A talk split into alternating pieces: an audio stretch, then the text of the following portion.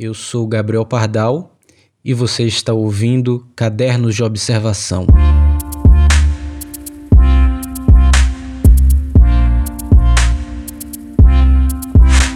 Pouco se sabe sobre a vida de William Shakespeare. São poucas as informações e registros que se tem da sua biografia. Até poucas décadas atrás, tinha quem acreditava até que Shakespeare foi, na verdade, várias pessoas. Pouco se sabe também sobre o processo criativo de suas peças. Alguns dizem que ele não era um autor muito original, tendo copiado tramas e histórias de outros autores.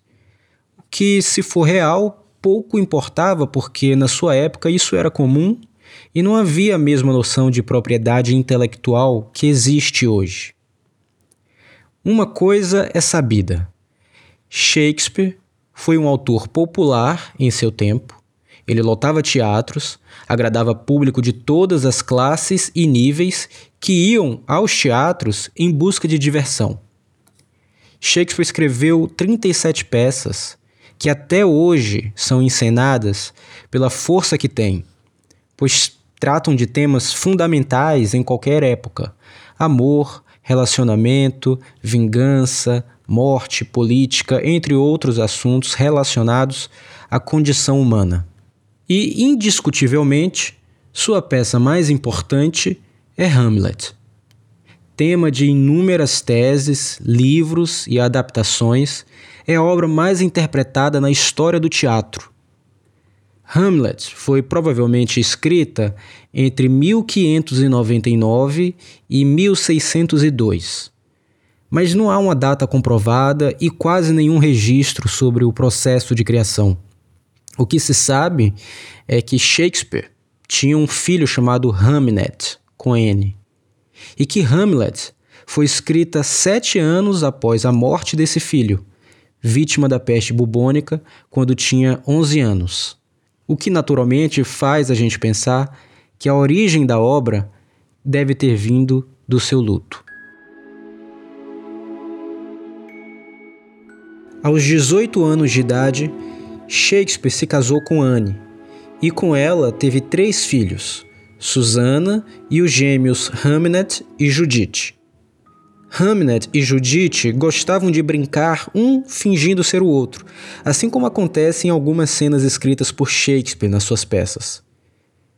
Em 1591, Shakespeare foi morar em Londres, em busca de oportunidades na área cultural e lá começou a escrever seus primeiros poemas e textos e a trabalhar no teatro. O casamento acabou sendo marcado por essa distância imposta por seu trabalho. Anne ficou com todos os cargos da criação dos filhos, enquanto o marido se estabelecia como dramaturgo em Londres. A vida de ambos foi abalada quando Judith e Hamnet caíram em uma febre repentina, numa época assolada por pandemias. Judith sobreviveu, mas Hamnet morreu. Os pais então entraram num profundo momento de dor pela perda do filho.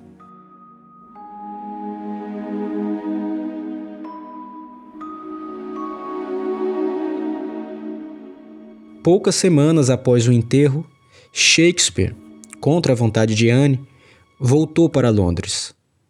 É impossível hoje deixar de notar a estrutura cultural do machismo, né?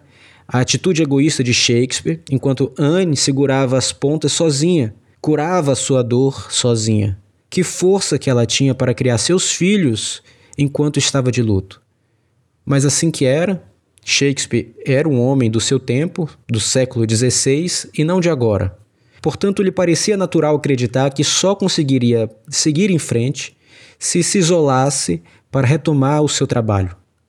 Para ele, as coisas poderiam fazer mais sentido escrevendo, e quando as palavras viessem, seria possível escapar de si mesmo e encontrar a calma que causaria a ilusão da solução para tudo, inclusive para a dor.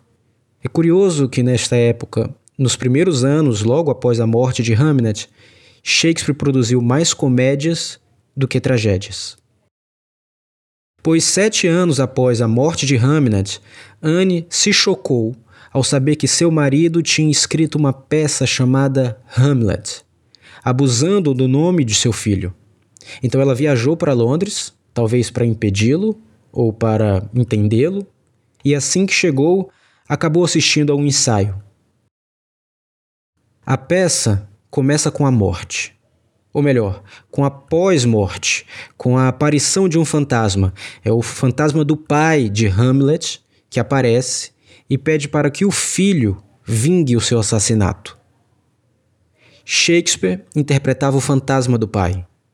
Anne viu que seu marido tinha encontrado um jovem ator, quase um menino, para fazer o papel do príncipe Hamlet, e que ele o tinha dirigido, mostrado como andar, como se mexer, como falar, de modo que parecia uma simulação do seu próprio filho. Então, Anne percebeu que, longe de abusar da memória do filho, ele tinha feito outra coisa ele tinha feito algo mágico. Ele tinha feito uma espécie de alquimia. Enquanto o fantasma falava, Anne viu que seu marido, ao escrever isso, ao assumir o papel do fantasma, tinha trocado de lugar com o filho. Ele tomou a morte de seu filho e a tornou sua. Ele se colocou no lado da morte, ressuscitando o menino em seu lugar. Ele fez o que qualquer pai gostaria de fazer trocar o sofrimento de seu filho pelo seu próprio, oferecer-se no lugar de seu filho para que o menino pudesse viver.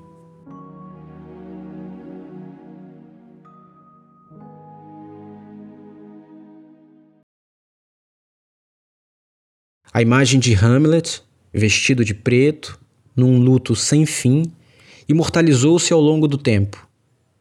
Ser ou não ser, eis a questão.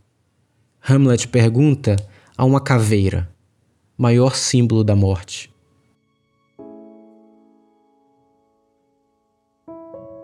Da tragédia pessoal de Shakespeare nasceu sua obra-prima. Se Hamlet tivesse sobrevivido, provavelmente nós não conheceríamos Hamlet. Imagino que se na época perguntassem, Shakespeare diria que preferiria, com certeza, nunca ter criado sua obra-prima em troca de ter seu filho de volta. Mas isso não se trata de si, o que aconteceu, aconteceu, e isso me faz pensar no que podemos fazer com as tragédias que nos acontecem.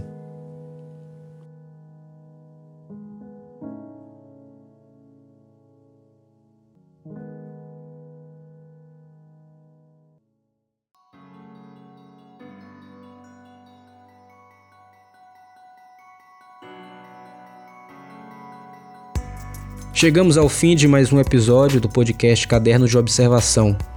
Para acompanhar as novidades das coisas que venho criando há 300 milhões de anos desde o início da internet, basta acessar www.gabrielpardal.com. Lá também você pode assinar a newsletter que tem o mesmo nome deste podcast, Caderno de Observação. É tudo de graça e com graça. Obrigado pela companhia e beijo no abraço.